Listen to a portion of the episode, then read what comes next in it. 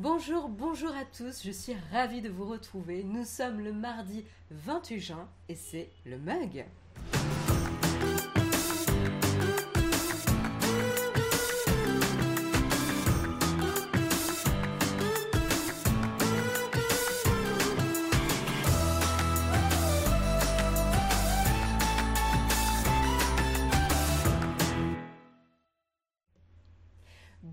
Bonjour, à tous. Alors, attendez, je suis un petit peu basse. On va voir si je peux corriger ça en direct.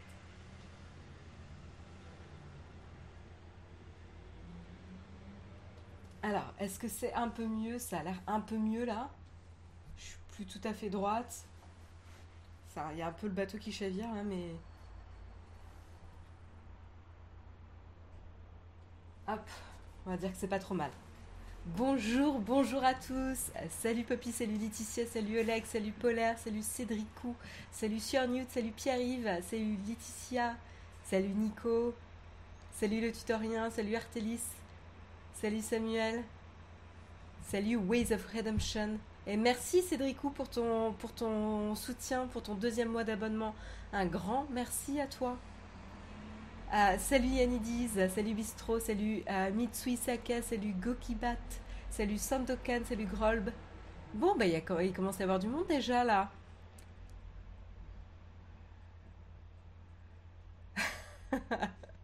oui, en fait, être un peu bas, c'est un peu les aléas de la nature. On devient grand, on reste petit. Tu commences avec des phrases philosophiques euh, en ce mardi matin, qu'il est con.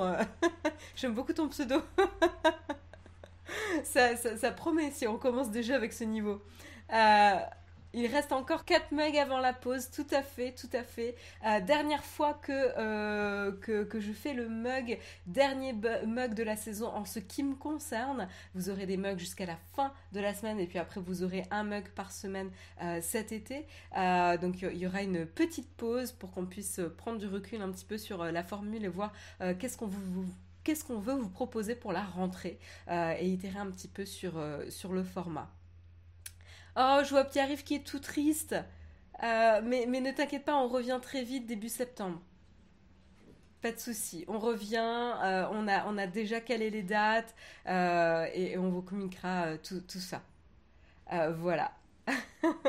bon, j'espère que vous avez la forme. Euh, il fait beau, euh, il fait pas trop chaud. C'est un matin parfait euh, d'été. Et donc, on a des petits articles assez sympathiques ce matin. Vous allez me dire ce que vous en pensez. Alors, sympathiques. Tous ne sont pas super positifs, mais ils sont intéressants et c'est le plus important. Le premier article, c'est la fuite de, de, données sur un million de comptes.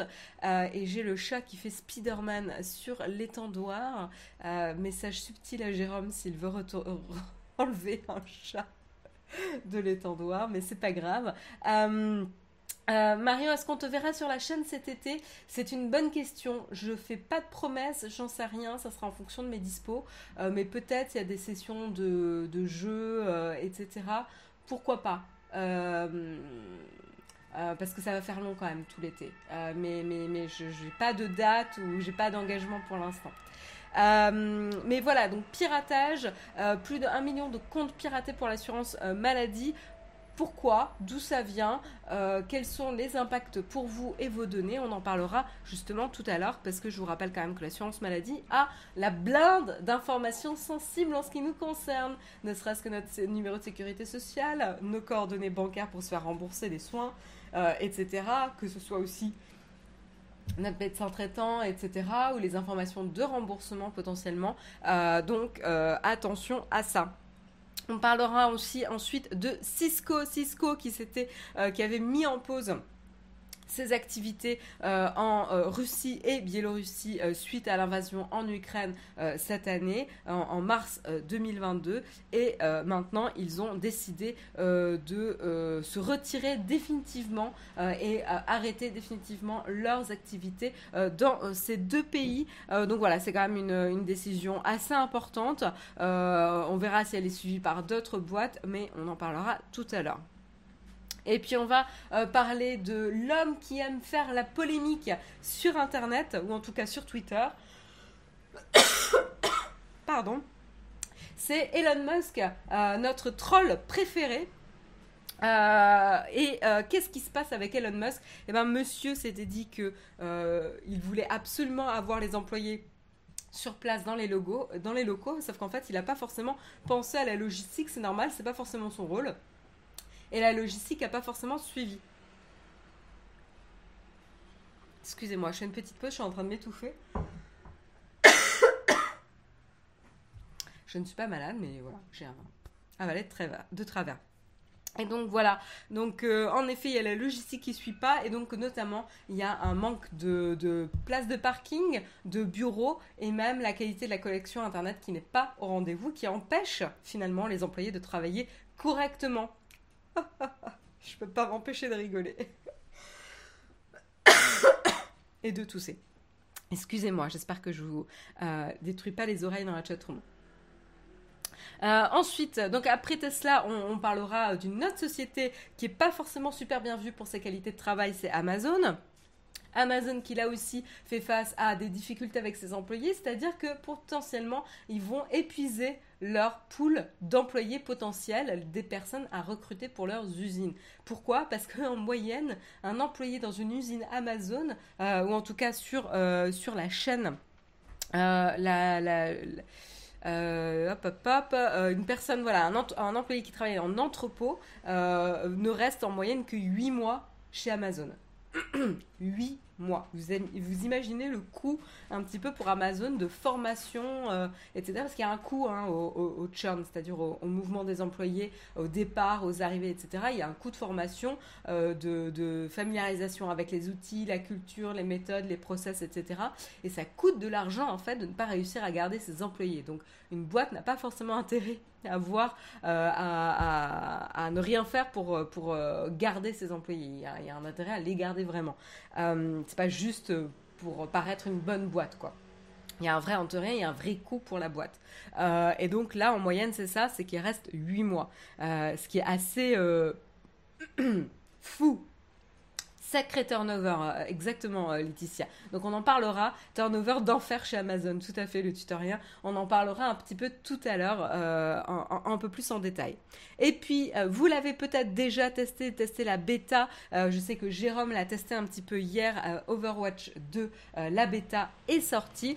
Et l'information qu'on n'avait pas forcément et qu'on n'attendait pas forcément, c'est comme quoi le 4 octobre, Overwatch 2 va remplacer carrément l'Overwatch d'origine. Et donc, il y a certains modes de jeu qui vont disparaître. Euh, et on en parlera un petit peu en détail pour ceux qui sont familiers avec Overwatch, pour ceux qui ont des loot box ou euh, des skins, etc. Qu'est-ce qui va se passer pour vous, même les coins euh, sur le, jeu? Qu'est-ce qui va se passer? On aura un petit peu plus de détails tout à l'heure.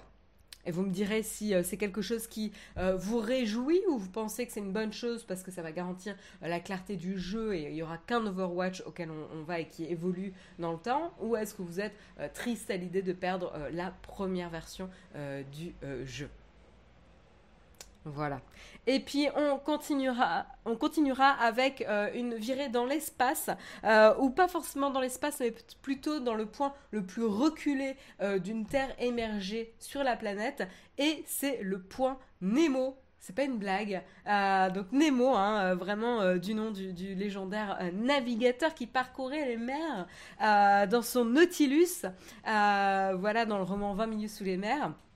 Euh, et qui veut dire donc Nemo aucun homme. Donc ça porte bien son nom et on verra un petit peu que c'est donc le point le plus éloigné de toute terre émergée et qui est utilisé justement pour euh, faire euh, récupérer en fait les déchets de l'espace entre guillemets. alors pas tous, hein, mais en tout cas c'est là où s'échouent les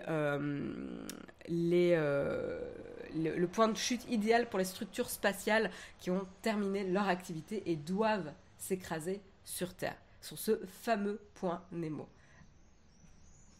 Ah, Oleg, t'es en 2022, Marion. La seule ref à Nemo, c'est un petit poisson. Bah, euh, ouais, non. pas que. Même si Nemo est super mignon. Euh, mais, euh, mais oui, oui, c'est aussi un, grand navigateur. Et donc, ce qui est intéressant, c'est aucun homme. Donc, c'est vraiment surtout ça, euh, la, traduction. Et, pourquoi il y, a, une signification tout à fait pertinente avec ce, ce point le plus éloigné de toute terre émergée. Voilà. Ah là là, les références dans la chatroom. Et puis on terminera, on terminera avec grosse référence culturelle sur le dernier épisode de Obi-Wan Kenobi. Donc pas forcément de spoiler parce que je vais pas on, verra à ce moment-là, je poserai la question de qui a, terminé Obi-Wan Kenobi et qui ne l'a pas terminé et ne veut pas être spoilé. Euh, mais euh, on reviendra sur une phrase mythique euh, ou deux mots mythiques qui ont été prononcés dans le dernier épisode de la série et qui font référence à un mème emblématique de, la saga de, la saga 1, 2, 3 avec Ewan McGregor où il l'avait déjà prononcé. voilà, et, et on verra pourquoi ils ont fait référence à ce même. Euh, donc, euh, entre temps, je, laisse, je vous laisse mijoter pour voir si vous trouvez un petit peu de, quel même ou quels deux mots euh, on, fait, on fait référence. Et, désolé, j'ai les chats qui, qui s'éclatent ce matin avec les tendoirs. je vous raconte pas là. Ils vont me le détruire, mais c'est pas grave. Euh, voilà, euh, voilà donc c'est les articles de ce matin. Petit mug léger, on en profitera pour discuter tranquillement en fin d'émission. Un petit de fac, débriefer série, etc. Ça sera très sympa. Euh, plutôt en VO sur Newt. attention, je vois, qu'il y a du spoil déjà. Enfin, pas du spoil, mais il y en a qui ont. Alors, c'est pas exactement ça, hein, ça coup .net. T'as un mot qui est pas exact. Voilà. Fabrice, t'as trouvé. Vous êtes trop fort. Vous êtes trop fort dans la chatroom. Bon ben voilà, on, en parlera tout à l'heure. Je vous propose du coup de commencer sans plus tarder avec le kawa.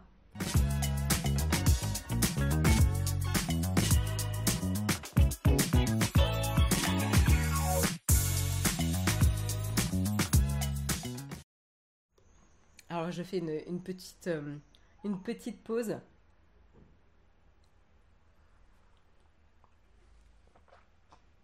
Désolée, je regarde un peu partout parce que les chats sont très très euh, actifs euh, ce matin. Donc je, sens la catastrophe euh, arriver là. Mais bon, euh, c'est pas grave, c'est pas grave. Euh, donc, premier article ce matin, on va commencer évidemment par les fameux comptes euh, piratés de l'assurance maladie. c'est pas forcément une bonne nouvelle, hein, évidemment. C'est une information qui a été, ou en tout cas l'alerte a été donnée par le service de, de veille Zataz. voilà, et ils informent que notamment, donc, plus d'un million de Françaises et de Français ont vu leurs données personnelles de santé fuiter sur le web cette semaine en cause une opération de piratage sur le site de l'assurance maladie amélie.fr que la majeure partie d'entre nous euh, connaissent, parce que bon, c'est quand même euh, un, site phare, hein. euh, voilà. et donc du coup, voilà, on, le sait parce que tout simplement, il y a eu un individu qui a mis en vente un million d'identifiants et de mots de passe permettant du coup d'accéder au compte des assurés, voilà. On n'a pas plus d'informations sur quelle a été la méthode employée pour obtenir ces informations. Alors il y a deux hypothèses qui sont envisagées. la première, c'est une faille zero day alors qu'est-ce que c'est euh, C'est une faille de sécurité informatique dont l'éditeur euh, du logiciel ou le fournisseur du service, ici c'est le cas, fournisseur de service, n'a pas encore euh, connaissance et donc n'a pas encore reçu de correctif, mais plus probablement ça serait plutôt une campagne de phishing massive. Et d'ailleurs, vous pouvez voir désormais sur le site euh, de l'assurance maladie Amélie qu'ils informent sur euh, des euh, campagnes de, de, phishing, de, de mails frauduleux. Voilà. Donc non, c'est Amélie qui a fuité, c'est pas France Connect, euh, En tout cas, c'est l'information qu'on a, puisque les logins et mots de passe concernent le site Amélie uniquement, pas France Connect. voilà. Donc a priori, ça serait ça. Euh, et donc du coup, le problème, c'est que cette euh, fuite inquiète pas mal, parce que comme je vous le dis, elle inquiète par la nature des données euh, qui fuitent, puisque pour la première fois, on a des données extrêmement sensibles, donc celles qui sont stockées sur le site, notamment, comme je disais tout à l'heure, le numéro de sécurité sociale, l'adresse postale aussi, hein, et du côté des praticiens, les coordonnées bancaires nécessaires les données, euh, ouais, les coordonnées bancaires nécessaires au remboursement. Voilà. Euh, et donc, qu'est-ce que ça peut déclencher en fait l'accès à ces données? Bah, Tout simplement, euh, ça peut donner accès ou la possibilité de l'usurpation d'identité. Pour être euh, la cible d'une usurpation d'identité, je peux vous dire que c'est franchement pas marrant. Euh, vous recevez des demandes de remboursement sur des prêts des banques, etc., et des chèques tous les quatre matins. c'est insupportable, même si vous déclarez et que vous avez l'enquête, la fameuse enquête auprès de la Banque de France, etc. c'est quand même assez pénible. vous pouvez être victime de détournement, détournement de fonds, de vol de données personnelles. Donc attention euh, à, vous. Euh, ce qui est d'autant plus inquiétant, c'est que le pirate à l'origine donc euh, de cette fuite ne demande que 6000 dollars, ce qui représente environ 5700 euros pour mettre la main sur cette liste d'un million de comptes, ce qui pas euh, super euh, super euh, cher a priori. donc en tout cas, première chose à savoir, c'est changer votre email ou votre mot de passe, en, tout cas votre mot de passe au moins au compte Amélie pour renforcer la sécurité. N'utilisez pas un mot de passe que vous utilisez sur un autre service et de préférence utilisez un, un outil de gestionnaire de mot de passe qui va générer un mot de passe complexe pour vous et pour lequel vous n'aurez pas besoin à vous en rappeler. C'est les meilleurs, c'est ceux qui garantissent la meilleure euh, sécurité ici. Donc que vous soyez, euh, que vous fassiez partie des 1 million ou pas, la première chose à faire pour euh, prendre des précautions, c'est évidemment de changer son mot de passe. juste dans le doute, ben, quand il y a le doute, faut changer et il faut s'assurer de la sécurité. Euh, voilà, moi je sais que je reçois toutes les semaines hein, des mails de phishing. J'ouvre jamais les mails venant d'Amélie en, général, euh, ou en tout cas je ne clique jamais sur un lien euh, dans un mail Amélie. Je vais directement sur le site. Voilà. donc, donc faites attention à ça. Surveillez également l'activité de votre compte Amélie dans les semaines et mois à venir.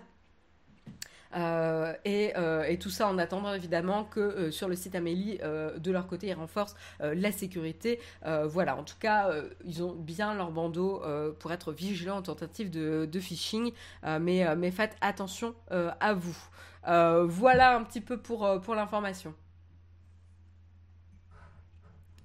Ouais, dans le doute reboot, maintenant le doute, changez votre mot de passe.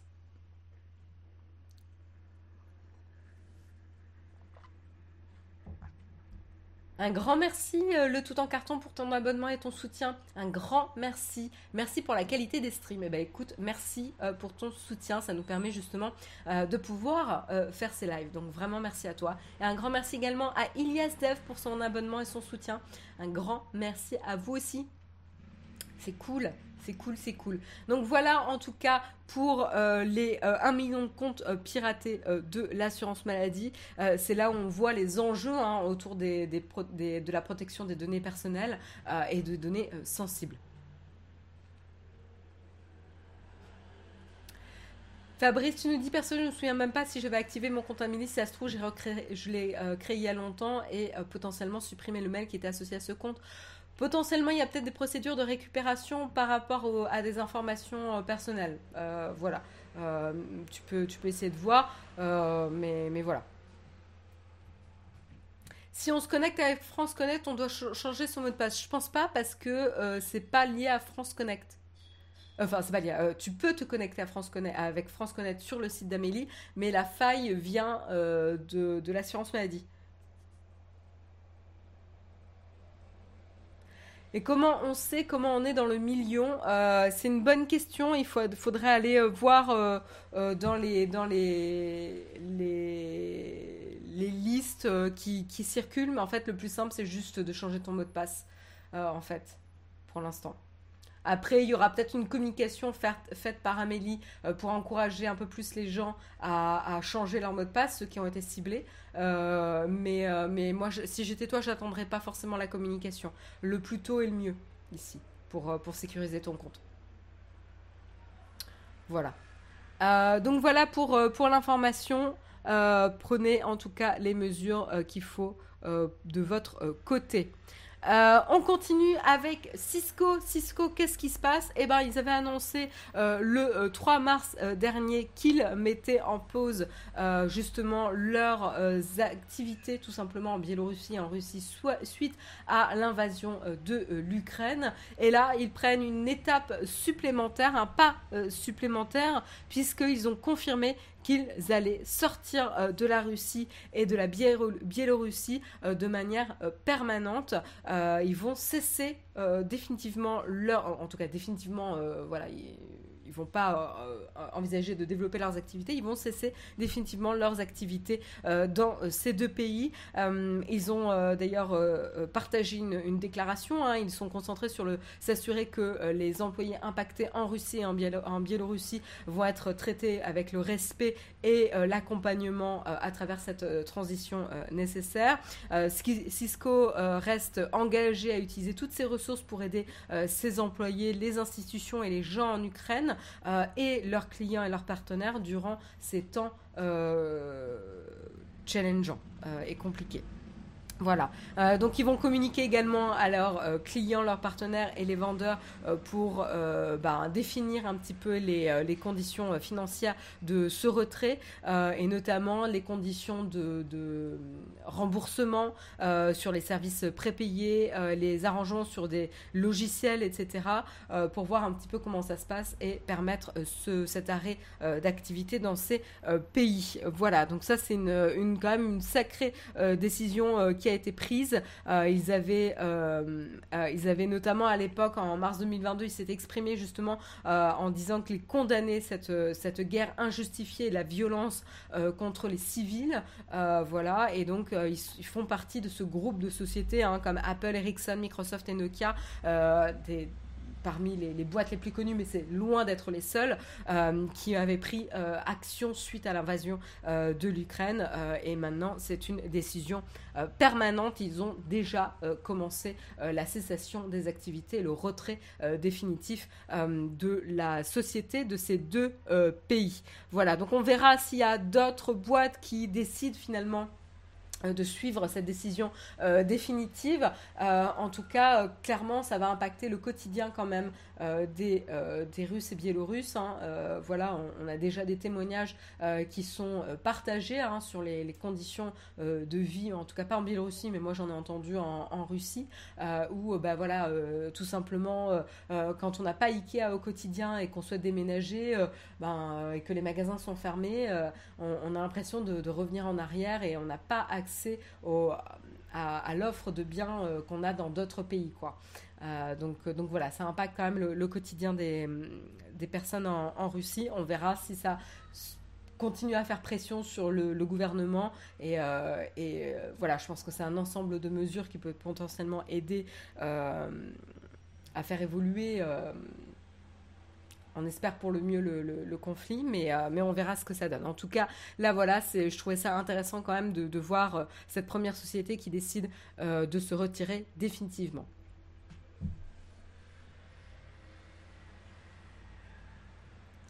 Voilà, voilà pour... Poutine ne cédera jamais à la pression, oui, mais Lipal il faut, faut, faut, voir parce que c'est pas c'est pas juste une pression par-ci, une pression par-là, c'est un ensemble de mesures, de négociations euh, politiques, de blocage, de risques sur le, le, le, le euh, le gouvernement russe, etc. Et donc, euh, donc voilà, c'est difficile de se dire qu'il y aura jamais de, enfin, ils vont jamais céder, etc. Je pense que c'est un ensemble, un contexte entier qui peut faire basculer euh, le, dénouement, mais euh, je ne suis pas experte sur le sujet pour, euh, pour me prononcer. un grand merci Julien pour ton abonnement, 18e mois d'abonnement, un grand merci pour ton soutien. top, Tant qu'ils n'ont que ça comme problème, ça va. En Ukraine, ils ont tout perdu, sont loin de ses préoccupations. Pensez pour eux. Bah, évidemment, Tiblasseur, pensez pour euh, les personnes attaquées. Hein. Euh, évidemment, je dis pas, je dis pas le contraire, mais euh, mais ils n'ont pas que ça. voilà. Donc c'est ça qui est intéressant, c'est de voir finalement qu'est-ce qui se passe hein, et comment les populations sont impactées. voilà il faut pas non plus, il faut pas non plus ignorer ce qui peut se passer dans, certains pays. Voilà. Donc euh, voilà en tout cas pour euh, Cisco. Euh, on continue, on continue, et cette fois-ci, on va parler de Tesla et de Mr. Elon Musk, qui aime bien faire parler de lui, même si étrangement, euh, il a été relativement euh, silencieux depuis euh, quelques jours, hein, depuis le 22 juin dernier sur Twitter. On n'a pas eu de tweets, ce qui pourrait être un record de, non-partage de tweets, de durée de non-partage de tweets sur, la, plateforme. voilà, mais bon, il, était très occupé. Hein. Bon, il n'avait pas l'air très occupé avant, pourtant il, gère plusieurs sociétés, mais, mais voilà, en tout cas, on n'a pas trop de nouvelles pour l'instant, relativement silencieux. En tout cas, ce qui est intéressant, c'est qu'il y a eu un rapport partagé par euh, The Information euh, qui montre que les employés, donc vous vous rappelez, on avait parlé de, des sorties d'Elon Musk sur le télétravail et comme quoi il l'avait demandé, et euh, pas forcé, mais demandé à ses employés de revenir travailler sur place pour être plus efficaces et parce que la pandémie était terminée et que voilà, il, il pense que le télétravail n'est pas une solution pérenne euh, pour, euh, pour travailler pour, pour ses employés. Euh, voilà, c'est une opinion et, puis voilà. mais ce qui est intéressant, c'est que les employés qui sont arrivés au site de Fremont en Californie pour, pour Tesla se sont retrouvés sans place de parking, sans bureau auquel s'asseoir et avec un Wi-Fi qui ne tient pas la route. Très très rigolo quand on sait que euh, Elon Musk euh, quand même travaille sur Starlink euh, qui permet notamment une connexion et une communication notamment en Ukraine puisqu'ils ont permis justement la, couverture et, aux communications et aux connexions de passer sur le pays ce qui est stratégique évidemment pour le déploiement et la coordination des forces ukrainiennes sur le terrain. Et donc c'est assez rigolo de se dire que finalement dans leurs propres locaux Tesla ils sont pas foutus d'avoir un Wi-Fi qui fonctionne. Après je dis ça mais honnêtement l'IT l'infrastructure c'est pas forcément évident à, gérer sur un lieu de travail.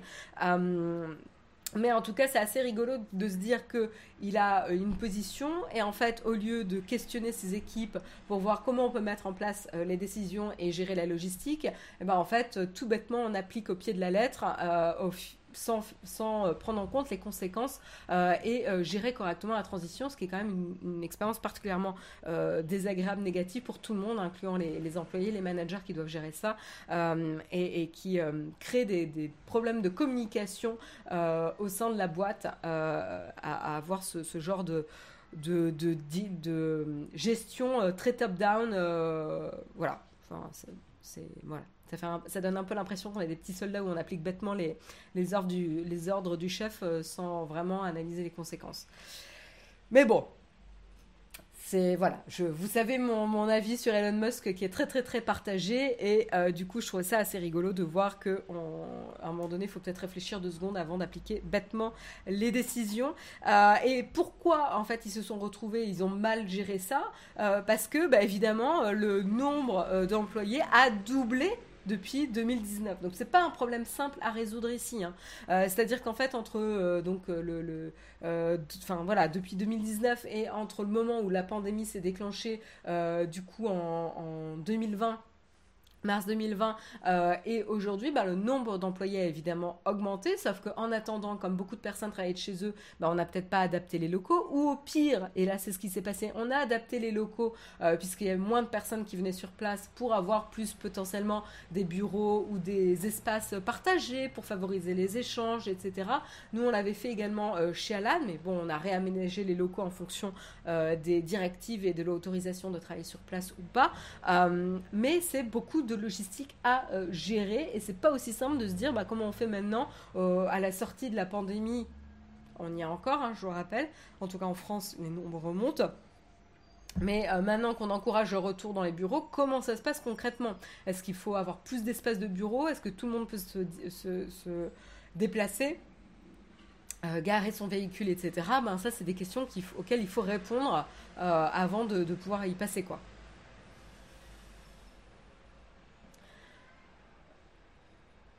Euh, donc voilà, euh, en tout cas, euh, la raison pour laquelle c'est un petit peu, un, un petit peu galère. Voilà, comme je disais, la société avait décidé de, réorganiser certaines zones du bureau pour, pour justement adapter sur le fait qu'il y avait moins de personnes qui venaient sur place. Mais il y a certains employés, en tout cas quand ils sont revenus, ils ont vu que d'abord ils avaient dû se carrer garer ailleurs, puis ensuite prendre la navette pour aller travailler à Tesla, ce qui est quand même un comble quand on prend sa, voiture. Et d'autres se sont dit que, en fait, même si les employés, certains pouvaient s'asseoir, en fait, le signal Wi-Fi était tellement faible qu'ils ne pouvaient pas juste travailler. Donc c'était c'était un petit peu étonnant et donc certains managers ont dit non mais euh, n'écoute pas les directives, du coup, euh, va bosser de chez toi pour euh, ne pas prendre de, retard, etc. Quoi. Donc c'est assez, voilà, on sent le, cafouillage ici en termes de logistique et de communication, et c'est juste un petit peu dommage. où il faut faire un petit peu la différence entre ce qu'on communique en termes de politique et comment on la met en place et comment on l'applique, quoi. Euh, et d'ailleurs, ça fait penser, on en avait parlé un petit peu dans le rendez-vous tech, à sa sortie euh, et son discours euh, auprès des employés de Twitter, hein, où il avait dit que il était ok avec le télétravail, notamment pour ceux qui font un, travail excellent, qui, sont voilà, qui ont, qui ont de l'excellence, etc. Et donc, si les managers de ces personnes qui sont excellents confirment, ah ben, le télétravail serait possible. Donc, c'est vraiment sur une exception ici, euh, et, non, euh, et non la règle ou la flexibilité. Euh, donc ça va être intéressant, même si le rachat n'est pas encore fait, évidemment.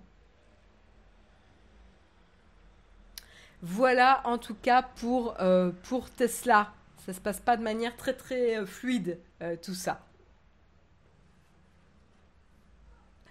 On continue et cette fois-ci on parle de Amazon qui là aussi peut être pointé du doigt sur des qualités euh, d'environnement, euh, sur la qualité de l'environnement de travail. Euh, voilà, Amazon n'est pas forcément la, société la plus prisée ici sur, sur ce sujet.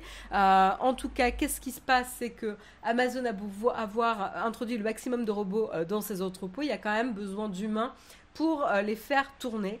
Et il y a eu un document interne euh, qui a été relayé euh, par le site de Recode le 17 juin dernier qui informe que Amazon pourrait bientôt manquer de travailleurs dans ses entrepôts, ce qui est quand même assez, assez étonnant. Et donc c'est vrai que Amazon, je le rappelle, est quand même euh, visé par euh, pas mal de critiques euh, où ils traitent très mal leurs employés et d'avoir un impact néfaste sur l'environnement et l'écologie et de détruire des emplois, de vendre de la contrefaçon, de se débarrasser des objets invendus. Donc vous voyez, ils sont un, peu la cible de, pas mal de critiques. On a eu quand même pas mal de témoignages où les employés euh, du secteur logistique, hein, donc ceux qui s'occupent des commandes et qui sont dans les entrepôts, euh, se plaignent de très mauvaises conditions de travail, euh, justement, en plus de salaires ridicules, de charges de travail excessives et d'un contexte dégradant où ils sont traqués. On avait rappelé qu'ils étaient traqués notamment pour le nombre de pauses qu'ils prenaient, la durée des pauses, le fait qu'ils doivent demander potentiellement la, enfin après ça, je crois que c'était pas vrai, mais qu'ils devaient demander l'autorisation pour aller aux toilettes, etc. Ce genre de choses, ou le fait qu'ils étaient, mal protégés. Voilà, donc ils étaient quand même pas mal, Amazon est pas mal pointé du doigt euh, sur ce sujet. Et donc évidemment, quand vous êtes sur le marché du travail, c'est pas forcément du coup une entreprise qui vous donne super envie euh, voilà, de faire partie de ce type d'employé. Alors évidemment, Amazon, il y a plein de corps de métiers différents, euh, mais en tout cas, euh, pour la logistique et notamment à travailler dans les entrepôts, on peut se demander, se poser la question à deux fois si on a envie d'aller travailler là-bas. Après, vous allez me dire, est-ce qu'on a vraiment le choix quand c'est une question de job euh, en entrepôt? À voir, je ne connais pas suffisamment le, sujet, mais en tout cas, ça peut commencer à poser problème. Et là, a priori, c'est ce qui se passe. Euh, puisque euh, le rapport que, que a partagé euh, montre justement comme, comme je vous disais en introduction, un salarié d'un entrepôt ne reste que 8 mois, 8 mois chez Amazon. C'est ridicule en termes de durée. Euh, et donc ça, c'est avant de quitter ou abandonner son poste. Donc 8 mois, c'est en, moyenne. Donc évidemment, il y en a qui restent plus longtemps, mais il y en a qui restent moins longtemps. Euh, et donc le euh, rapport, en tout cas le document partagé cite que si nous poursuivons nos activités comme d'habitude, Amazon épuisera l'offre de main-d'œuvre disponible dans le réseau américain d'ici 2024. Ça arrive très très vite, hein. d'ici même pas deux ans. et donc du coup, euh, ça va potentiellement euh, bousculer un peu les priorités euh, d'Amazon, surtout que certaines régions, certaines régions pourraient être impactées avant 2024, et c'est déjà le cas, par exemple, de Inland Empire en Californie, de Phoenix en Arizona, qui, comme l'indique le rapport, aurait déjà épuisé la main-d'œuvre disponible dans la zone depuis fin 2021. donc, ils indiquent la totalité de leur réserve d'employés a été épuisée. Et donc, euh, on peut se demander, mais pourquoi ils épuisent du coup euh, la, main-d'œuvre? Qu'est-ce qui se passe? Qu'est-ce qui fait que euh, finalement ça devient plus compliqué potentiellement de recruter? Alors là, il y a plusieurs facteurs. Si vous avez suivi un petit peu les infos, il y a des informations qui circulent sur le marché du travail aux États-Unis et c'est assez intéressant, puisque il y a un, taux de chômage historiquement euh, bas aux États-Unis actuellement, euh, donc il y a peu de personnes disponibles sur le marché euh, du travail. Il y a la crise sanitaire, il y a les salaires qui augmentent, et donc du coup, bah, les personnes qui peuvent plus choisir leur, leur, carrière et leur job et, avoir une offre plus compétitive aussi. et donc tout simplement la concurrence avec d'autres entreprises. donc à voir il y a pas mal de facteurs là qui, euh, peuvent rentrer dans, ce qui fait que ça perturbe un petit peu euh, le, la main-d'œuvre disponible sur, le marché. Euh, et le, problème, c'est que cette main-d'œuvre, elle est quand même essentielle au business d'Amazon, puisque elle compte plus d'un million de personnes et elle est essentielle pour maintenir le système de vente en ligne et des livraisons pour les clients qui utilisent le service Amazon Prime. Donc, c'est pas non plus anecdotique ici. Je pense que le jour où ça va impacter justement la capacité d'Amazon à euh, livrer euh, et gérer les demandes euh, et les commandes en temps et en heure et impacter le business, je pense qu'ils vont du coup potentiellement se reposer, se remettre en cause et se poser des questions. Donc potentiellement, ils pourront bientôt plus continuer à assurer les, délais de livraison record et ça deviendra un vrai problème business ici. Un grand merci Kiblack pour ton abonnement, 13e mois d'abonnement. Un grand merci pour ton soutien.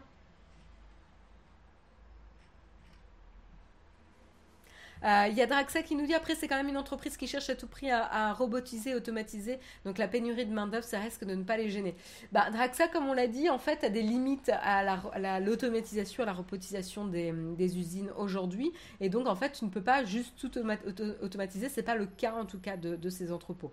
Donc, même s'ils tendent vers ça, euh, ça peut impacter le business euh, parce que on n'est pas encore prêt pour une 100% automatisation a priori. Et donc du coup, bah, euh, potentiellement plusieurs solutions seraient disponibles pour Amazon et ils seraient peut-être en train de, de travailler dessus et commencer par être plus efficace à l'embauche et faciliter l'intégration des futurs et des nouveaux employés. voilà. Il y a également euh, proposer une augmentation de salaire à ses employés et un système de fidélisation pour les plus anciens. Euh, voilà. Et pour rappel, c'est intéressant parce que Jeff Bezos avait mentionné qu'il euh, ne voulait pas conserver trop longtemps ses employés, craignant probablement leurs revendications sur le long terme. Donc ça, c'est quand même assez intéressant quoi, comme, comme démarche. mais bon, voilà, à l'époque, ça n'avait encore jamais empêché Amazon de se hisser au sommet et être le deuxième site de commerce privé sur le sol américain. Donc à voir si euh, ils vont finalement changer leur approche ou pas. Euh, ça sera intéressant à suivre dans, dans les temps à venir, je pense.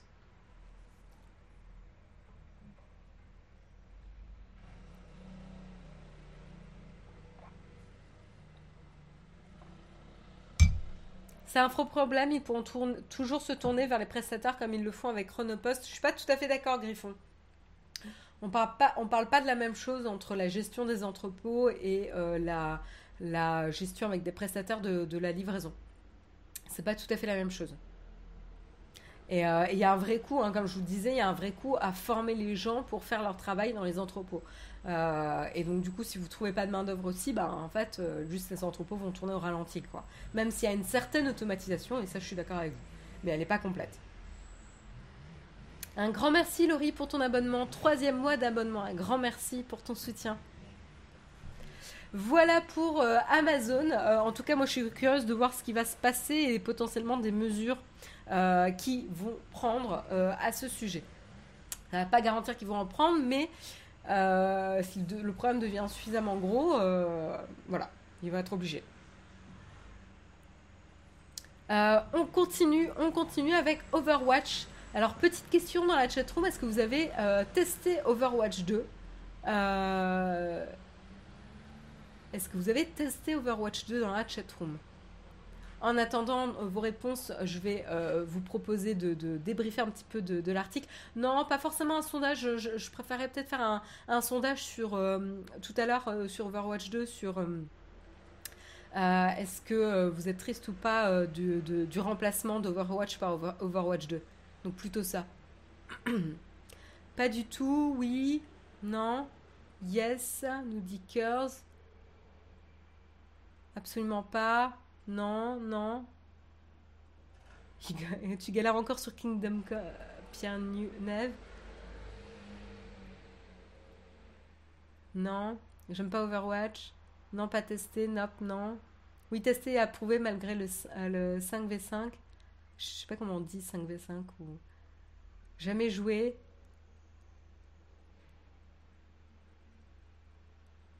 C'est quoi Overwatch? Alors, triste du remplacement, pourquoi sur Nude? Ben voilà, je vais, vous en parler. Euh, tout simplement, ce qui s'est passé, c'est que Blizzard a euh, confirmé, révélé lors d'un Ask Me Anything sur Reddit que les deux jeux, donc Overwatch, Overwatch original en fait, le premier qui était sorti, et Overwatch 2 allaient merger. En fait, Overwatch 2 va remplacer euh, le Overwatch d'origine à partir du 4 octobre euh, prochain. Donc c'est quand même une, importante, une annonce importante hein, euh, du directeur du jeu Aaron Keller qui a été, qui a été faite récemment. Euh, euh, et, pourquoi bah, Tout simplement, ils se sont exprimés sur le sujet. Ils ont dit que leur but n'était pas de diviser la base de joueurs, mais plutôt de faire une transition de, euh, Overwatch 2 et qu'elle soit la plus transparente et, fluide possible pour les joueurs. surtout que Overwatch 2 va se lancer en free-to-play et qu'il sera live à partir du 4 octobre. Aujourd'hui, il y a une, une, bêta qui est disponible et qu'elle remplacera du coup le, le Overwatch d'origine. Euh, ce qui est intéressant, donc comment ça va se passer et qu'est-ce qui va se passer pour ceux qui avaient déjà l'habitude d'Overwatch et qui avaient déjà fait des achats sur Overwatch, et eh ben en gros ils disent que euh, euh, tout ce qui a été unlocké sur Overwatch va automatiquement être transféré aux joueurs sur Overwatch 2 et donc notamment on peut parler aussi euh, des, euh, des prime features comme les loot box, etc., euh, ou les, les loot box qui n'ont pas été ouvertes, qui vont avoir leur contenu qui va être automatiquement ajouté à l'inventaire. Pareil pour les, coins qui n'ont pas été utilisés, la, la, monnaie hein, que vous pouvez gagner via ces loot box, qui va également être automatiquement transférée. Alors la petite exception pour les coins, c'est que vous ne pourrez pas acheter tout ce que vous pourrez avec les coins sur Overwatch 2 parce qu'ils auront le jeu aura sa propre euh, monnaie également sur Overwatch 2. Euh, voilà, donc il y a, pas mal de petits, euh, de petits changements. Et petit changement aussi, c'est que le mode assaut voilà, va disparaître puisqu'il était disponible sur Overwatch, mais il ne sera pas disponible sur Overwatch 2. Alors, petite question, du coup, petit sondage, je vais le faire dans la chat room. hop. Que pensez-vous euh, de la disparition euh, du remplacement, on va dire, par Overwatch 2 Voilà.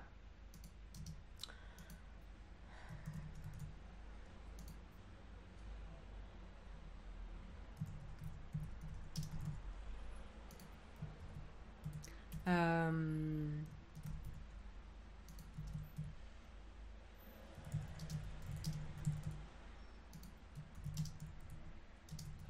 Alors, voilà.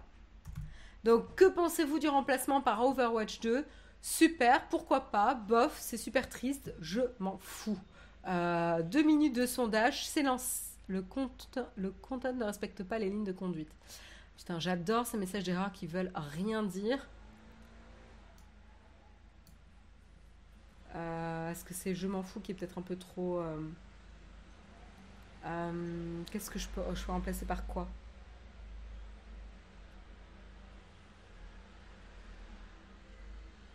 J'en sais rien, moi. Oh là là, mais ces messages d'erreur de merde, là. Euh, qu'est-ce que je peux mettre. Hein euh.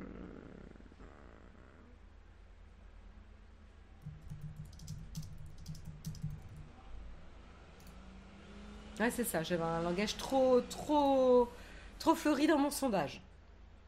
Aucun intérêt, ouais. Mais le problème, c'est quand je fais le sondage, je vois pas vos commentaires dans la chatroom. C'est un peu la, la limite. Voilà, donc vous avez le sondage. Waouh Alors, il y a une personne qui est contente. Euh, je tiens à le. Voilà, qui a, cliqué sur super. Voilà, une personne qui dit pourquoi pas. Deux personnes qui disent bof. Une personne qui dit c'est super triste. Et 42 qui n'en ont rien à faire. Ok, vous n'êtes pas le cœur de cible des joueurs d'Overwatch. Euh, très bien. Il y a quand même 6 personnes qui disent super. Donc voilà, c'est cool, ok. En fait, il y a quand même un. Ah oui, si Pierre-Yves, t'es mauvaise langue, ils transfèrent les coins que tu pourras pas utiliser sur le 2. Non, c'est pas ce que j'ai dit. Ils vont transférer les coins, tu ne pourras pas les dépenser sur absolument tout dans Overwatch 2 parce qu'il y a certains, a priori, certaines choses qui seront limitées à la nouvelle monnaie qu'ils vont mettre en place sur Overwatch 2. Ça veut pas dire que tu pourras pas du tout les utiliser. Mais là, pour l'instant, c'est un petit peu vague, on ne sait pas trop exactement euh, ce que ça représente. Euh, le seul truc que j'aime moins dans le 2, c'est Bastion, qui est moins fun et efficace. Ok, ouais.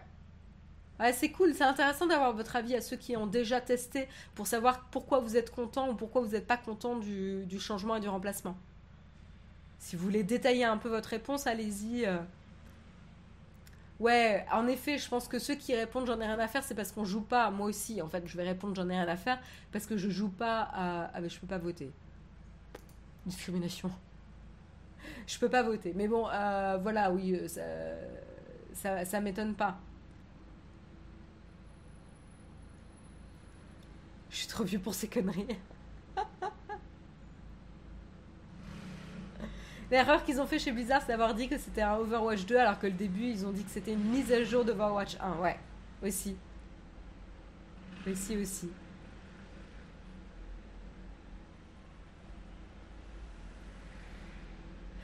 Ancien joueur d'Overwatch, ici, Overwatch 2 au moins, euh, euh, va au moins essayer de résoudre les problèmes du 1 avec les compétitives les... et l'absence de contenu sur le long terme. Ouais, oui, oui, euh, je pense qu'il y a cet enjeu-là.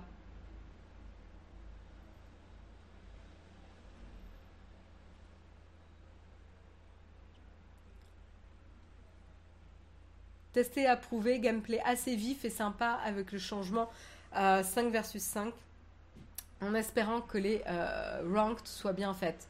Oui, a priori, ils disaient qu'ils n'allaient pas complètement euh, revoir le, ranked pour euh, éviter de complètement déséquilibrer, mais qui vont prendre en compte, par exemple, ceux qui n'ont pas joué récemment ou depuis un petit bout de temps pour les, remettre à niveau dans, dans les combats.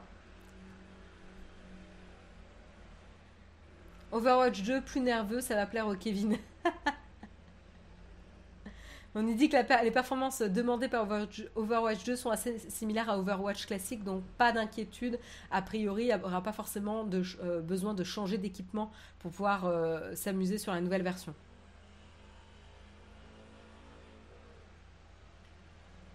Bon, bah, j'ai l'impression que c'est quand même, pour ceux en tout cas qui jouent, parce qu'en effet euh, la majorité ne, ne, joue pas, mais en tout cas pour ceux qui jouent, j'ai l'impression que c'est quand même plus positif.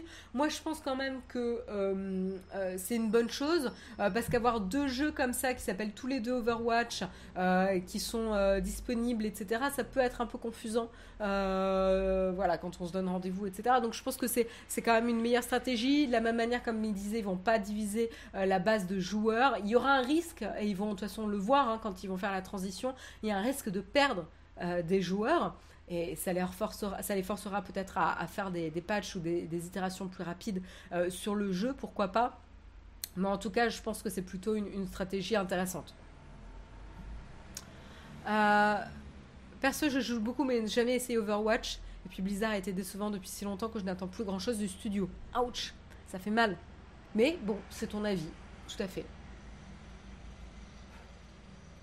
Il y a Baron Maroton qui se dit Ah bah il serait temps que je teste Overwatch premier du nom avant l'arrivée du 2. bah écoute, voilà, tu as jusqu'au 4 octobre pour euh, tester euh, Overwatch premier du nom.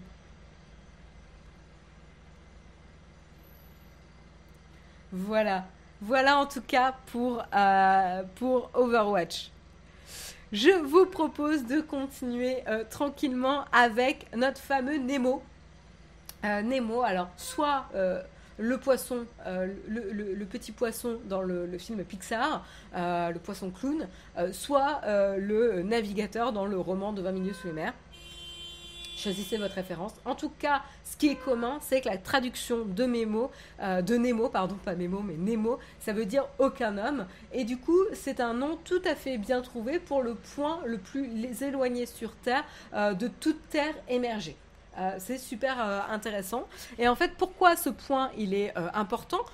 Il est important parce que en fait, c'est justement là le point de chute idéal pour toutes les structures spatiales qui ont terminé leur activité et qui doivent s'écraser sur Terre, parce que du coup, ça limite les risques euh, d'impacter ou de toucher euh, des infrastructures euh, humaines et d'impacter également l'écosystème. Pourquoi?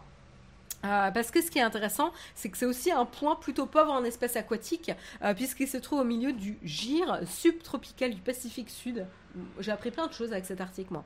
Euh, un gigantesque courant circulaire. Et qu'est-ce qui fait, en fait, ce phénomène marin? Et il éloigne les nutriments de son centre. Et donc, ça rend euh, tout simplement euh, le centre inhospitalier pour les espèces vivantes. Donc, ça, en fait donc un endroit assez pauvre, finalement, en termes d'espèces de, aquatiques. Et, et, tout à fait pertinente si on a besoin de faire s'écraser certaines structures. Alors après, vous allez me dire, il y a les composants, etc., qui ont potentiellement pollué. Euh, je ne connais pas les détails de, ça. Je me suis posé la même question, euh, puisque je vous la partage. mais, euh, mais, mais voilà quoi. En tout cas, c'est ça le fameux point euh, Nemo. Euh, euh, c'est les coordonnées qui ont été calculées d'ailleurs en 92 par le scientifique croato-canadien Vroje Lucatella. je m'excuse si j'écorche son, nom et prénom. et donc, il se trouve, voilà, comme je disais, vraiment littéralement au milieu de nulle part. C'est un peu, un peu le but. les terres les plus, les plus proches sont Ducie. Euh, l'une des îles euh, Pitcairn euh, au nord, Motu Nui, une île située non loin de l'île de Pâques. Moi, je connais l'île de Pâques, mais le reste non. et au nord-est est l'île Maer au large de l'Antarctique au sud. Euh, voilà, donc en fait, toutes ces îles qui ont été citées sont situées à 2704,8 km du point Nemo. C'est pas mal quand même, c'est quand même bien, bien euh, isolé. Et donc, du coup, euh, ce qui est assez rigolo, c'est que c'est si éloigné de toute vie humaine qu'à certains moments, les personnes les plus proches de, de ce point se trouvent en dehors de l'atmosphère. C'est pas une blague, puisqu'en fait, en effet, l'orbite de l'ISS euh, se trouve à 415 km environ de la surface de la Terre. Et donc, lorsqu'elle euh, lorsqu'elle survole le Pacifique, elle se trouve au-dessus du point de Nemo. Bah, les astronautes euh, qui l'occupent sont donc près de six fois plus proches que les habitants de l'île de Pâques. Voilà, je trouvais ça rigolo comme, comme anecdote. Anecdote. voilà.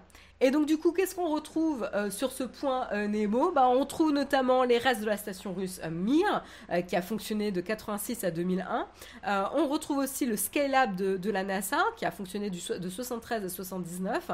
Et on retrouvera prochainement la station spatiale internationale ISS, qui effectuera son tour, son grand plongeon, en principe programmé pour 2031, où elle s'échouera elle aussi sur ce fameux point Nemo. Euh, aujourd'hui, selon Interesting Engineering, on a à peu près 263 structures spatiales qui ont pris leur retraite au fond du Pacifique. Je ne sais pas s'ils envisagent à un moment donné de les retirer euh, du, Pacifique, mais ça en fait beaucoup quand même. 263, hein. euh, c'est un peu chaud. Hein. Mais bon, voilà. on nous dit, History Chronique nous dit que le vent des globes, justement, était passé par le point Nemo, le cimetière spatial. En effet, ouais, c'est intéressant comme nom, le cimetière spatial. C'est la nouvelle poubelle de la planète, ouais, c'est assez malheureux.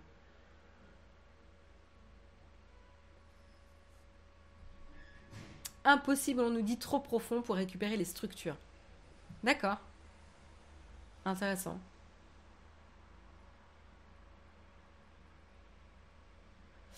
Donc voilà en tout cas pour euh, Morph mal la casse automobile de l'espace. C'est à peu près ça, ouais. C'est assez malheureux, mais je trouvais ça quand même intéressant euh, d'en parler parce que c'est vrai qu'on ne se pose pas suffisamment de, ce type de questions, de qu'est-ce qu'il advient finalement de ces équipements spatiaux euh, qui finissent euh, finalement leur, leur, leur course ou leur, leur vie, etc. Où est-ce que ça se passe? Il y en a qui restent en orbite, il y en a qui s'écrasent sur Terre. Bon, bah voilà. ben oui, il y a des bouts de la station Mir, tout à fait. tout à fait, tout à fait. C'est ce qu'il apparaîtrait. Je vous propose de terminer tranquillement euh, l'émission avec la petite anecdote que vous avez déjà euh, trouvée dans la chatroom lors du, sommaire. Euh, c'est évidemment le, le, même, ou en tout cas les fameux deux mots qui ont été prononcés dans le dernier épisode d'Obi-Wan Kenobi. et donc, vous l'avez mentionné tout à l'heure, c'était la fameuse phrase en version originale Hello there, mentionnée par Ewan McGregor lorsqu'il voit et rencontre pour la première fois Luke Skywalker. C'est un tout petit spoil puisque dans le premier épisode euh, de la série, on voit qu'il l'observe et qu'on se doute bien que de toute façon, à un moment donné, il va se passer quelque chose. Euh, et, donc, euh, et donc voilà, il y a ces deux petits mots qui ont été mentionnés. Vous allez me dire, mais pourquoi? Pourquoi c'est un même euh, on nous dit super série au passage. Euh, j'avoue que euh, le, dernier épisode, moi j'ai aimé hein, cette série. Je, trouve qu'elle a réussi là où les trois films ont, lamentablement échoué. et j'ai eu plus, j'ai ressenti plus d'émotions en un épisode qu'en trois films. c'est pour dire quoi.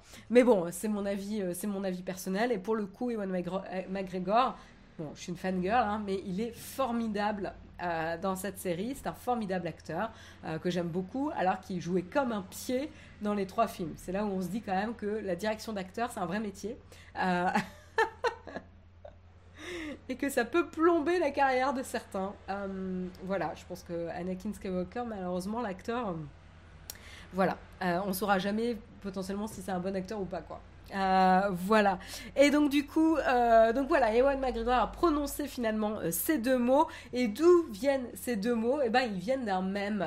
et à l'origine, ils viennent de 2005, quand il interprétait du coup pour la troisième fois Obi-Wan Kenobi dans le film. C'était donc l'épisode 3, La Revanche des Sith. et au moment pile poil où Obi-Wan Kenobi, Kenobi a mené l'attaque contre le général Grievous. Vous savez, le général Grievous, c'est donc ce robot qui est malade le robot qui tousse là. Euh, je trouve ça rigolo. Euh, voilà. Et donc du coup, euh, du coup voilà, c'est là où il, saute, on le voit arriver, débarquer, il saute et il dit Hello there. donc je vous montre. J'ai peur qu'on se fasse un peu ban, mais mais bon, je trouve ça quand même assez rigolo de, de montrer. Ah merde, j'ai pas branché mon iPad, le fail. Hop, hop, hop, hop. Voilà, ça fonctionne. Et là, vous voyez un petit peu la scène. Vous voyez donc Obi-Wan qui enlève son manteau et qui saute. Hop Il atterrit derrière Grievous, qui est donc l'espèce de, de, robot avec la cape, là, qui se retourne. Et voilà, c'est lui. Et donc, il y a Obi-Wan qui dit Hello there. Vous n'avez pas vu les sous-titres parce qu'il n'y en a pas mais c'était euh, les deux mots qu'il prononce euh, dans cette scène. Et donc cette scène, en fait, est tout simplement devenue euh, un, un, mème détourné un peu partout sur Internet. vous pouvez le voir ici. Hein. vous avez les, les, les différents, les différents mèmes disponibles. Ici,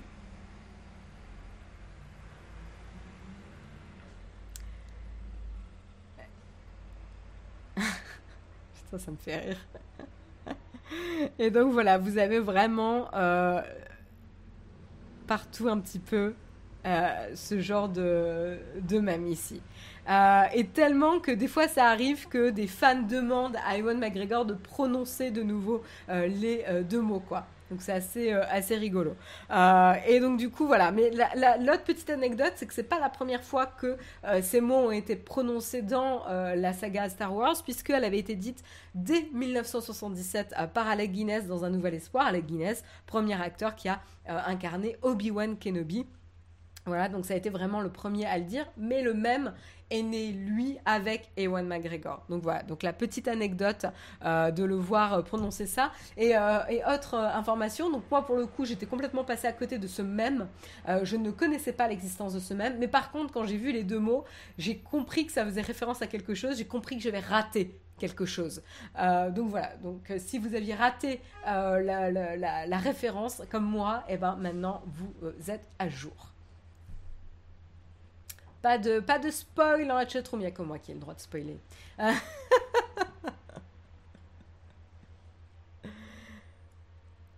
Voilà, voilà. Je lis un petit peu vos commentaires.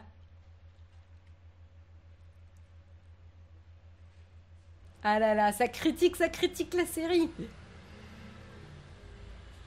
Aïe aïe aïe, la série catastrophique en termes de suivi d'histoire quand même. Dans le même lore, série adulte et enfant. Ah, Milouz, écoute, euh, moi j'ai trouvé ça chouette. Je trouvais que ça faisait. Euh, ça fermait bien la boucle avec, euh, avec les films et entre les deux trilogies. moi pour le coup, je trouvais que ça fonctionnait bien, alors que j'ai détesté. Vous m'auriez vu regarder les trois films là, 1, 2, 3. C'était une purge.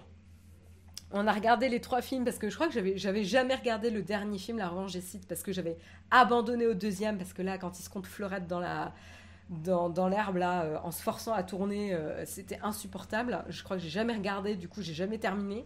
Et donc du coup euh, avec Jérôme, on s'est motivé, il m'a motivé pour garder les, trois films. Ça a été une souffrance.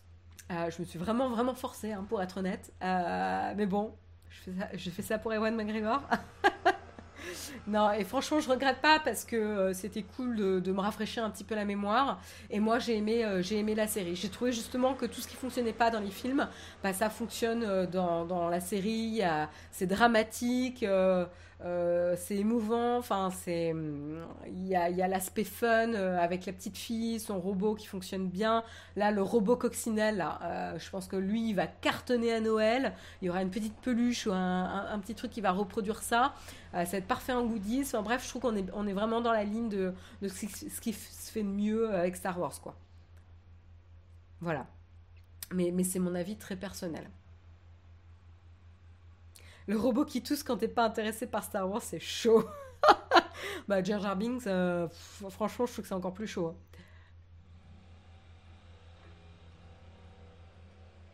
Alors, j'ai un petit peu vos commentaires. Il signifie quoi ce même bah, euh, j'ai gris 25. Euh, je pense qu'en fait, c'est le ton sur lequel il dit hello c'est vraiment. Enfin euh, c'est difficile à expliquer en fait euh, euh, pourquoi c'est devenu un mème, mais c'est assez étonnant quoi, la manière dont il arrive un petit peu de nulle part avec cette phrase un peu, un peu bizarre quoi.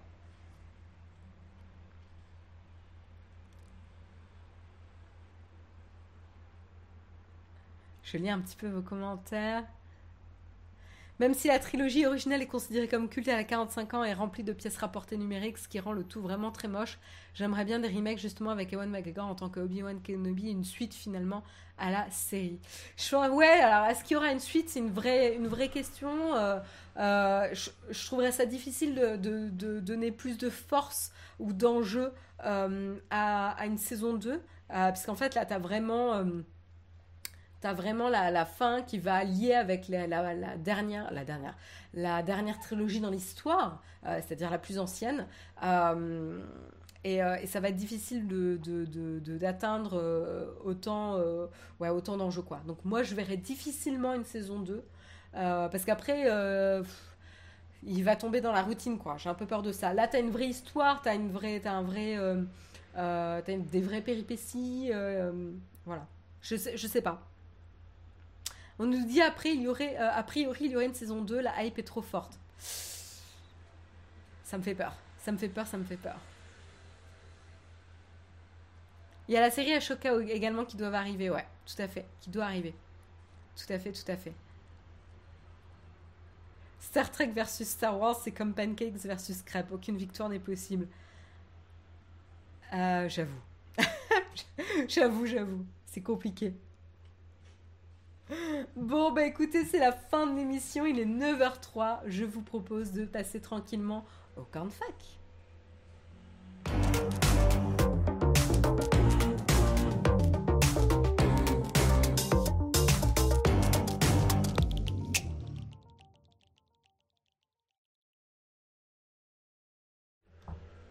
Et voilà, l'émission est terminée. J'espère que ça vous a plu. J'espère que vous n'êtes pas vexé euh, de euh, ce que j'ai pu dire sur Obi-Wan Kenobi, sur autres, etc. Euh, est-ce que vous avez des questions ou des sujets dont vous souhaitez discuter, genre musique, série, etc. tiens, j'en profite pour raconter ma vie. je, vais, je vais voir The Killers en concert la semaine prochaine. pour la première fois, je vais tester la salle, la, grande scène, la grande scène musicale sur l'île Seguin. Il y en a qui l'ont testé. je me demande comment elle est, si elle est bien ou pas. Un conseil pour une liseuse. Je suis super biaisée, euh, Anna Detio. Euh, moi, je ne quitte plus ma Kindle Paperwhite euh, dernière génération qui est waterproof, etc. Je l'adore. pourquoi je l'adore? Parce que la batterie est super. le format est relativement compact. Elle est un peu plus grande que les, que les anciennes Paperwhite. Euh, la luminosité de l'écran est très bien. La réactivité, pas trop mal. Ça s'est amélioré, moi, je trouve, par rapport aux anciennes générations. Euh, le waterproof, moi, ça me, ça me rassure quand je suis dans le bain ou voilà, euh, auprès d'une piscine, etc. Je sais que si je la fais tomber, elle va résister. Ce que j'aime bien aussi, c'est qu'on est passé sur l'USB-C en termes de connexion et donc du coup, tu galères plus à brancher le câble pour la recharger. Il y en a qui vont me dire, mais c'est un, tout petit détail. Mais en fait, c'était super chiant sur les Kindle parce que le port était tellement enfoncé que pour voir dans quel sens fallait mettre le câble, c'était assez, assez pénible. Donc là, tu n'as plus besoin de te poser la, question. Donc, euh, donc voilà, moi j'avoue, euh, ma, ma, Kindle Paperwhite, ça fait partie des objets tech euh, qui ne me quittent jamais. Je, la trimballe partout, je la maltraite. donc voilà, avec une petite cover, c'est super. Alors après, si tu veux vraiment éviter d'avoir des e-books sans DRM, etc., faut peut-être que tu t'intéresses plus à d'autres d'autres liseuses. Euh, par exemple, en effet, il y a Fendou et Jadsen qui parlent de la Kobo. La Kobo est, plus ouverte, en effet, euh, là-dessus.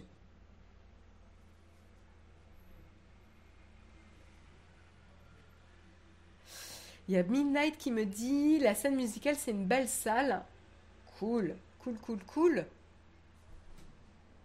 Ils sont bien les derniers sons de The Killers. J'en sais rien, Nick. Euh, il, faut, il faut que je, me refasse un peu la, disco, euh, la discographie de The Killers, parce que moi je suis fan euh, surtout du premier album. Voilà, mais je les ai jamais vus en concert, et là je me suis dit, ah, oh, ils passent, bon, pourquoi pas. Et d'ailleurs, si vous êtes intéressé, il y a des places qui ont été remises en vente. Moi j'ai acheté la mienne ce matin. Il y a des places qui ont été remises en vente pour la fosse.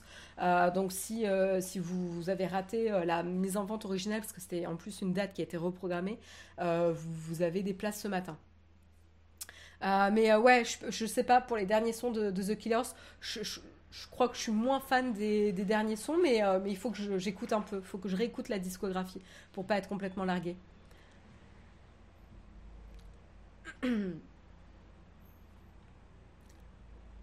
Je lis un peu les commentaires.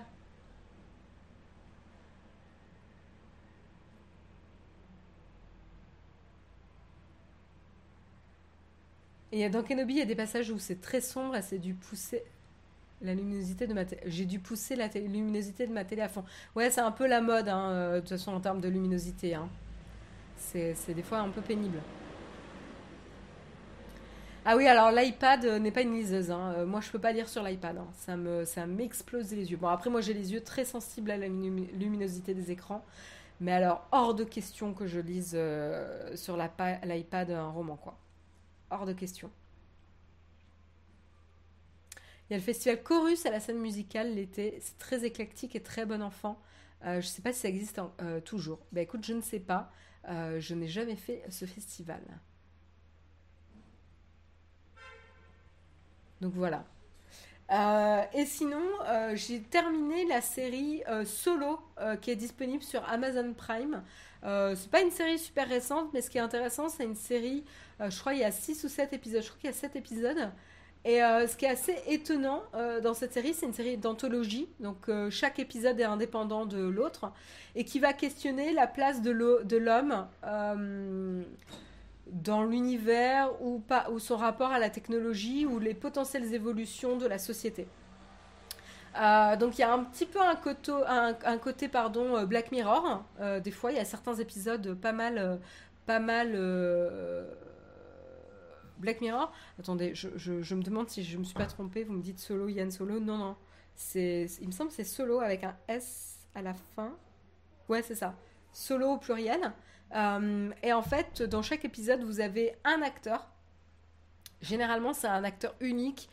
Il y a un épisode, il y en a deux, mais généralement, c'est un acteur unique qui fait un, monologue. Euh, un, monologue où des fois il y a, une voix d'interface à côté, etc., qui fait un ping-pong avec l'acteur, mais, euh, mais il est seul, généralement, il y en a un ou ils sont deux. Et, euh, et ça, c'est une réflexion assez, voilà, sur des sujets assez euh, existentielle. Euh, et c'est assez intéressant, assez. Euh, ouais, c'est assez intéressant. Je trouvais ça plutôt, plutôt cool. ça dure pas très longtemps, les épisodes durent en moyenne 30 minutes. C'est pas forcément évident à, à regarder, mais comme c'est assez court finalement, je me suis assez, je me suis laissé prendre. C'est pas quelque chose qu'on binge watch, mais j'ai trouvé ça assez intéressant. Le truc bien prise de tête, non, parce que c'est relativement court finalement. Euh, en, tu vois, en 30 minutes top, euh, c'est relativement court et donc en fait, tu as la chute de l'épisode euh, assez vite. Donc t'as pas le temps de, de, t'ennuyer ou quoi que ce soit. Il y en a qui sont mieux que d'autres, mais les acteurs sont assez, assez fous quoi.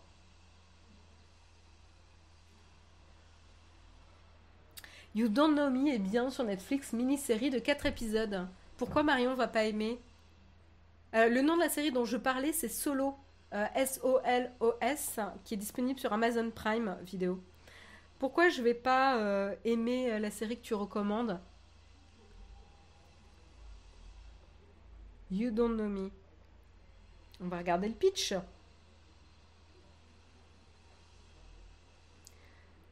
J'ai fait une coquille. Non You don't know me. Euh, ils vendaient des voitures à Londres. Elle était un rat de bibliothèque au passé sombre. Leur vie était parfaite jusqu'à ce qu'elle disparaisse sans laisser de traces. Ah oui. Ah bah oui, oui. C'est pas. Ouais. Thriller, policier, ça me gave. Euh, c'est pas mon. C'est pas ma, ma cam. Ça veut pas dire que c'est pas bien, hein, mais c'est juste personnellement pas ma cam. Donc en effet. Euh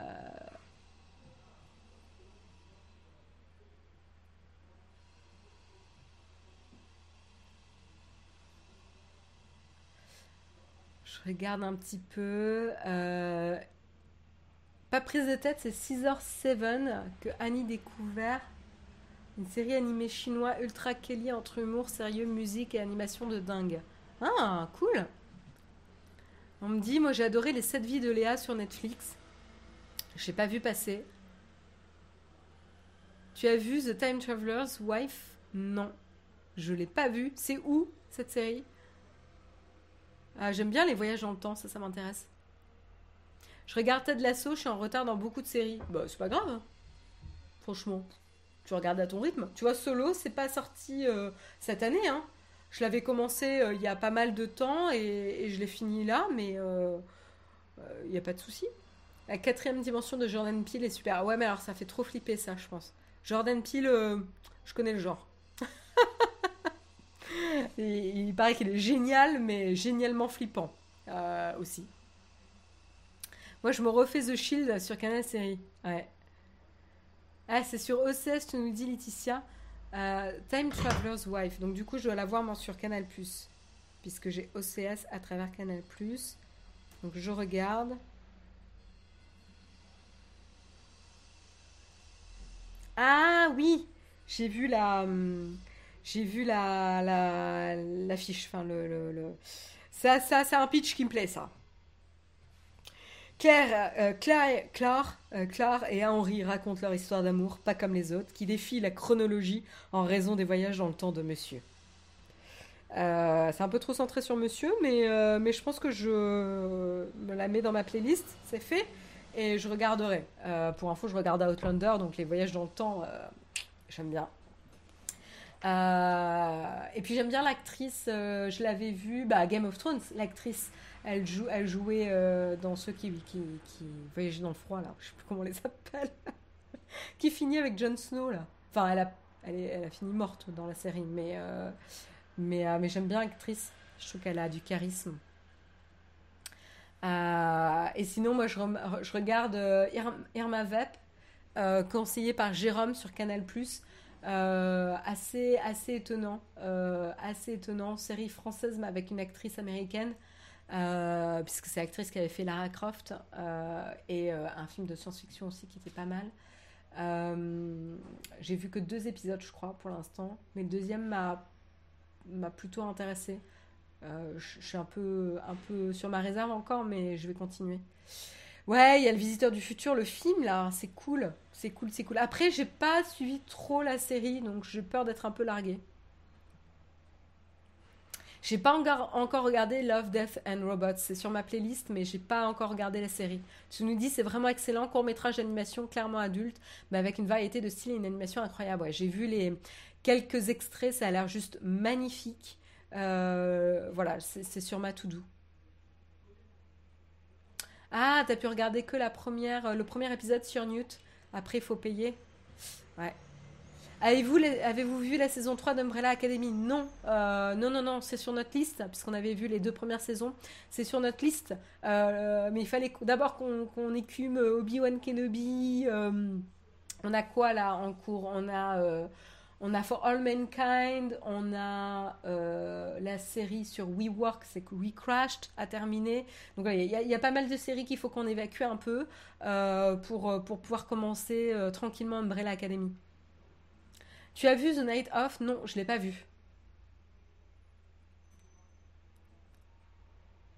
Bonjour Marion, as-tu écouté l'album de Ken Corandi? Bah il fait de la musique. Je savais pas. Je savais pas du tout qu'il faisait de la musique, tu vois. Euh, je connaissais en tant qu'humoriste, mais, euh, mais pas, euh, pas en musique. Oui, voilà, les Sauvageons, c'est ça, c'était l'actrice qui jouait dans les Sauvageons. Le problème avec les voyages dans le temps, c'est que ta vie est dans le désordre parfois. Parfois. Oui, c'est aussi la, de, de, la femme de Kit Harington. Tu pourrais le dire différemment, c'est Kit Harington et le mari de, de cette actrice. Oui, voilà, l'actrice principale de Irma Vep, merci Nanada, c'est Alicia Vikander, tout à fait.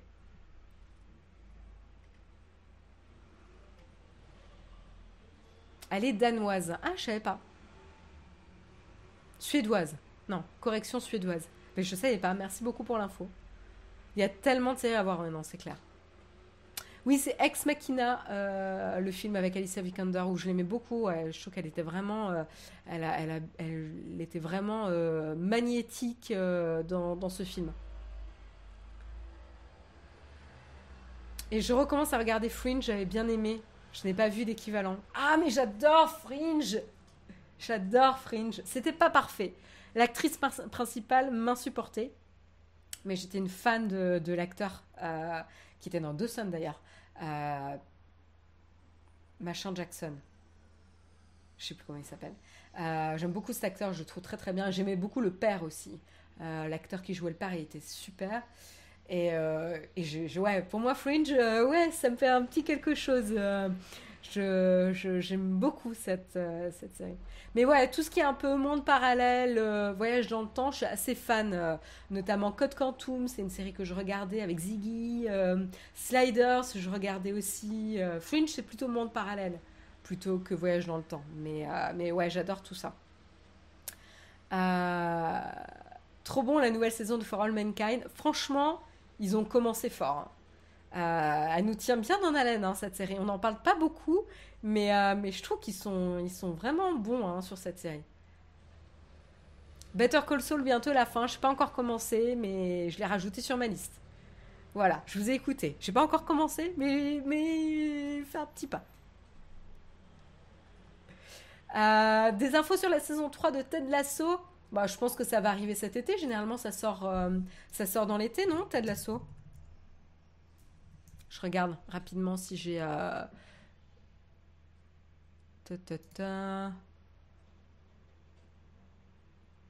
ah, euh, fin, fin d'été ou automne 2022.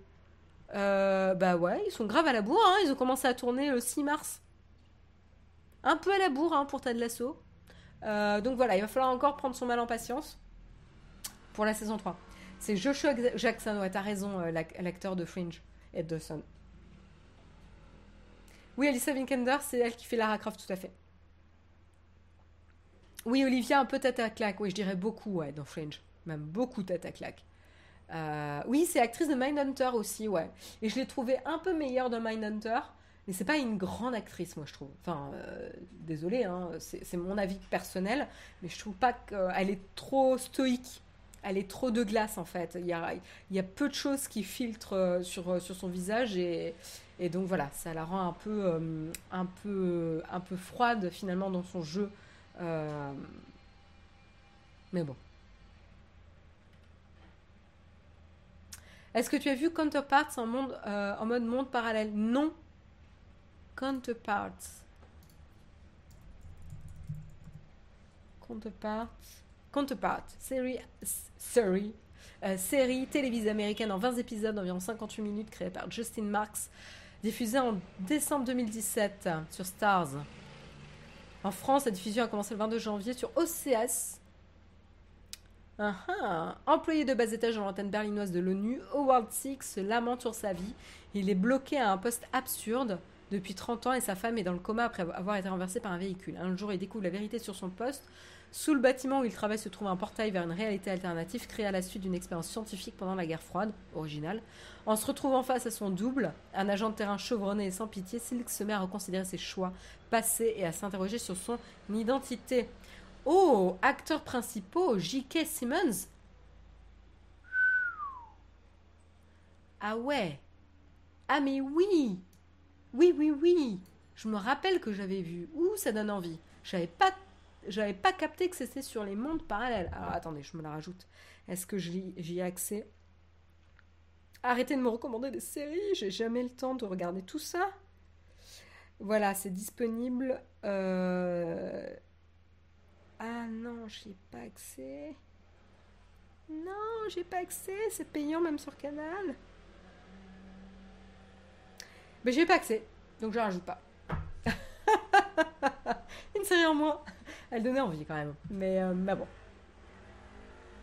Ah, il y a le nouveau Thor ouais, qui va sortir. Ouais, tout à fait. Ouais, je, je pense que j'irai le voir. Il y a le film sur Elvis aussi, euh, de Baz Luhrmann, qui moi me dit vachement. Bon, après, moi j'aime bien, euh, j'aime bien Baz Luhrmann, son style euh, exubérant, etc. Donc, je suis curieuse de voir le, le, le, biopic sur Elvis.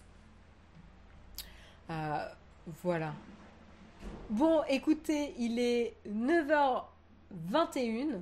Il est temps de se souhaiter une bonne journée. Avant de faire ça, on va regarder qui on peut aider quand même. Euh, ce matin.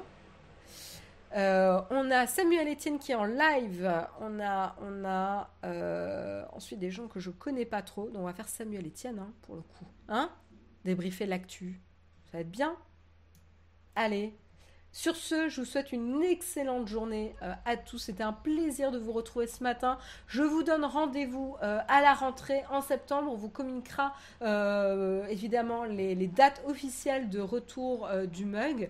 ne déprimez pas, vous aurez un mug par semaine quand même cet été pour vous tenir en haleine et vous faire des coucous. Et puis on verra si on arrive à vous faire des, des coucous à d'autres opportunités sur Twitch. En tout cas, je vous souhaite un très bon été. Prenez soin de vous et à très vite. Bye bye.